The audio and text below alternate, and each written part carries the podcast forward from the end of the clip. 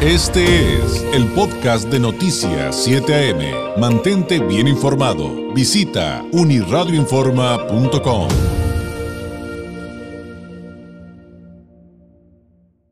En fechas recientes, durante las últimas semanas, ha habido manifestaciones eh, por los cambios que se anunciaron eh, de parte del gobierno estatal respecto a donar las instalaciones de Zona Río a la UABC. Pero el asunto de los espacios eh, bibliotecarios tiene características muy particulares. En una de las manifestaciones, algunos promotores culturales, artistas, activistas, ciudadanía, denunciaban que estaban sacando eh, pues, de la biblioteca Benito Juárez eh, pues el acervo. Pero fíjese que esos son asuntos bien delicados y hay asuntos que se deben aclarar. Le agradecemos enormemente a la maestra Minerva Tapia Robles, la directora del Instituto Municipal de Arte y Cultura de Tijuana, del IMAC, nos tome la llamada para justamente hacer estas observaciones que sin duda son muy importantes. Maestra, muy buenos días. Muy buenos días a todos los que nos escuchan y a ti en especial. Gracias, gracias. El, el, acervo bibliográfico y hemerográfico sabemos, maestra, que es muy delicado y y que hasta el momento, por favor acláreme si me estoy equivocando, aunque sí ha habido movimientos en esas instalaciones, este acervo en específico no se ha movido. Así es.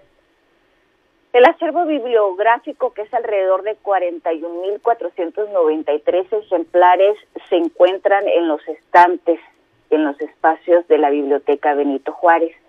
Asimismo, la, el acervo de la hemeroteca, que data de 1941, se encuentra donde siempre ha estado. No se ha movido ningún ejemplar, todo sigue ahí. Esto tiene una razón y es eh, la alta especialización que se requiere para el movimiento de ese tipo de, de documentos, directora. Así es.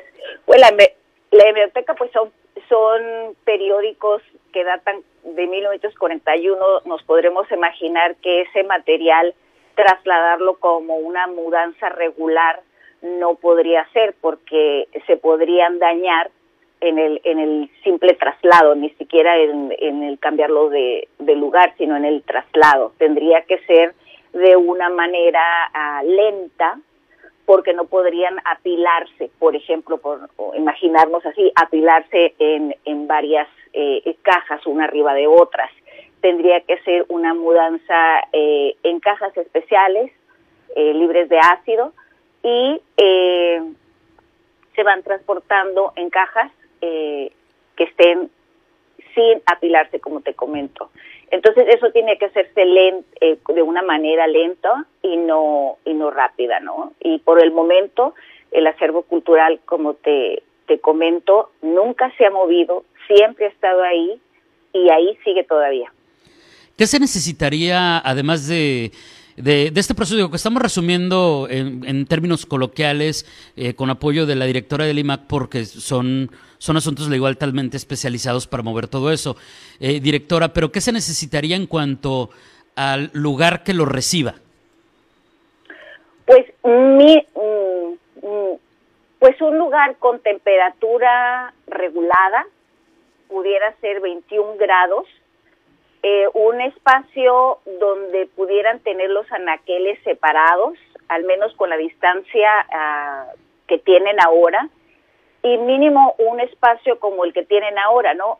Si bien el, el la Benito Juárez no tiene un espacio regular, una temperatura, perdón, regulada, eh, este, lo ideal sería que sí la tuviera. Pero ahorita eh, eh, los anaqueles en la Benito Juárez pues están en, en una uh, temperatura que tiene, eh, hay ventilación, pero no muy fuerte, eh, porque tampoco puede tener así el, el, el viento que les esté dando. Eh, entonces, este, pues sí, tienen que estar en, en un espacio adecuado, pero ese adecuado tampoco es tan eh, mínimo que esté como están ahora, ¿no? Que tienen una temperatura eh, al, al, al día, pero no regulada. Muy bien. Ahora, hay eh, también un asunto que, que es un poquito complejo en cuanto a cómo funcionan, directora, las bibliotecas, porque eh, tengo entendido que tiene cierto papel para la función de las bibliotecas, eh, la paramunicipal, eh, es, este nivel de gobierno, pero también el Estado y la propia Secretaría de, Cultura, eh, o sea, la federal. O sea, también es, ese, ese tema también es, es complicado para que este, todos entendamos cómo funcionan las bibliotecas. Sí, eh, para empezar me gustaría decir que el acervo que se encuentra dentro de las bibliotecas pertenece, es un acervo federal. las, biblio, las bibliotecas eh, tiene es la responsabilidad de muchas uh, personas y de muchas instituciones. Podemos empezar que eh, además de ser eh, responsabilidad del ayuntamiento y en específico del Instituto Municipal de Arte y Cultura, también pertenecen a la red estatal de bibliotecas y por ende también a la red federal de bibliotecas, en específico a la, a la Dirección General de Bibliotecas. Eh, han tenido en, en, en, historia, pues han sido responsabilidad también en un tiempo de la Secretaría de, Educación Municipal. En el momento no lo son, pero eso habla de que eh, la responsabilidad del, de la Benito Juárez, por ejemplo, en específico, el, el previo es del Estado. Y lo que está dentro es responsabilidad eh, del ayuntamiento eh, por el IMAC. Aunque el acervo entonces eh, pertenece a la federación. ¿Lo estoy entendiendo bien? Así es, así es. Sí, y es, y es, y es que son cosas que a lo mejor muchos no conocemos, hemos usado la biblioteca toda la vida. Eh, y, y, y, pues bueno, esos son asuntos administrativos que no necesariamente eh, nos, nos, ha preocupado. Ahora, ¿habrá directora alguna fecha próxima eh, o algún aproximado de, de cuándo se podría dar este movimiento, porque el resto de las dependencias pues ya comenzaron su mudanza, incluso algunos espacios culturales de esas oficinas ya también eh, pues se han movido, ¿no? Sí, bueno, en lo que sé del, del ICBC, eh, el movimiento es mucho más sencillo porque van hacia unos espacios que ya están funcionando como um, salas de ensayo, eh, ya sea para danza, teatro, se van al, al CEART. Entonces ellos pues de esa manera no, no, no tienen problemas porque el equipo es el humano, ¿no? El maestro y los alumnos, ¿no? Y los, y los espacios pues existen. En, en el caso de la Benito Juárez no tengo yo una, una fecha específica de mudanza, eh, lo que sí te puedo decir es que la presidenta municipal está muy pendiente que si esta, esta mudanza se hace, sea de una manera muy controlada y muy responsable. Eso es nuestra, nuestro objetivo principal, el cuidar el acervo.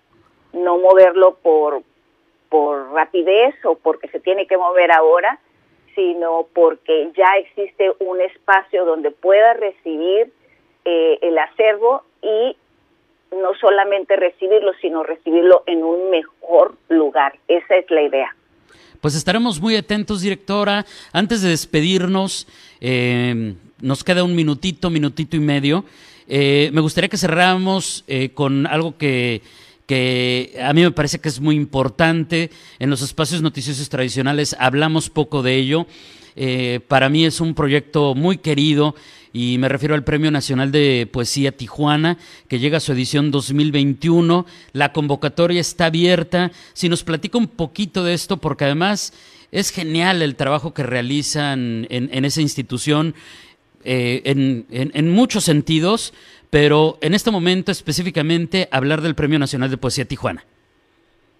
Sí, bueno, pues ya salió, como bien dices, la convocatoria. Los invito a que se acerquen a la cartelera cultural IMAC para que lean eh, los requisitos, las bases de la convocatoria. Es un, un una convocatoria que nos da mucho orgullo porque se conoce a nivel nacional como, como su nombre y su objetivo lo es, eh, llevarlo a toda la República Mexicana para que los poetas puedan eh, este, hablar de situaciones y de eh, su entorno. En este año, en este año 2021, el tema es la pandemia. El año pasado fue este, fue algo, un tema, al menos una obra, un poema que estuviera relacionado con la migración, puesto que es un tema muy, muy importante para, para Tijuana.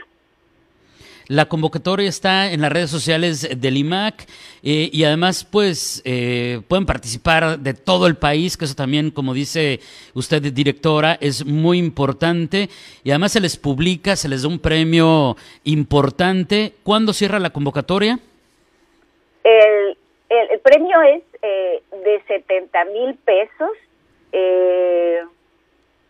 el fallo se da el 21 de junio está abierta para todos los poetas y el plazo finaliza el lunes 24 de mayo. Y pues los invitamos a participar y sí, se publica 500, eh, hay un, tiraje de 500 libros al terminar, el ganador puede eh, tener este esta gran satisfacción de que su obra se publica. Muy bien, pues también eh, si usted está interesado, todos los eh, detalles, eh, los requisitos técnicos y demás, se los publicamos también en unirradioinforma.com, ahí puede ver la convocatoria a este Premio Nacional de Poesía Tijuana 2021, ver todos los requisitos y las formas de contacto con el IMAC y, y pues ahí están las fechas más importantes. Directora, muchísimas gracias por este tiempo, muy buenos días. Muy buenos días y muchas gracias por el espacio. Gracias, es Minerva Tapia Robles, la directora del IMAC aquí en Tijuana, del Instituto Municipal de Arte y Cultura. No se ha movido el acervo y se está eh, cuidando mucho que cuando se haga, pues se cumplan con, ahora sí que para decirlo en términos coloquiales, con todas las de la ley, pues para mover los libros eh, con el protocolo que se requiere y todo el acervo hemerográfico también con el protocolo requerido para su conservación. Este fue el podcast de Noticias 7am. Mantente bien informado. Visita unirradioinforma.com.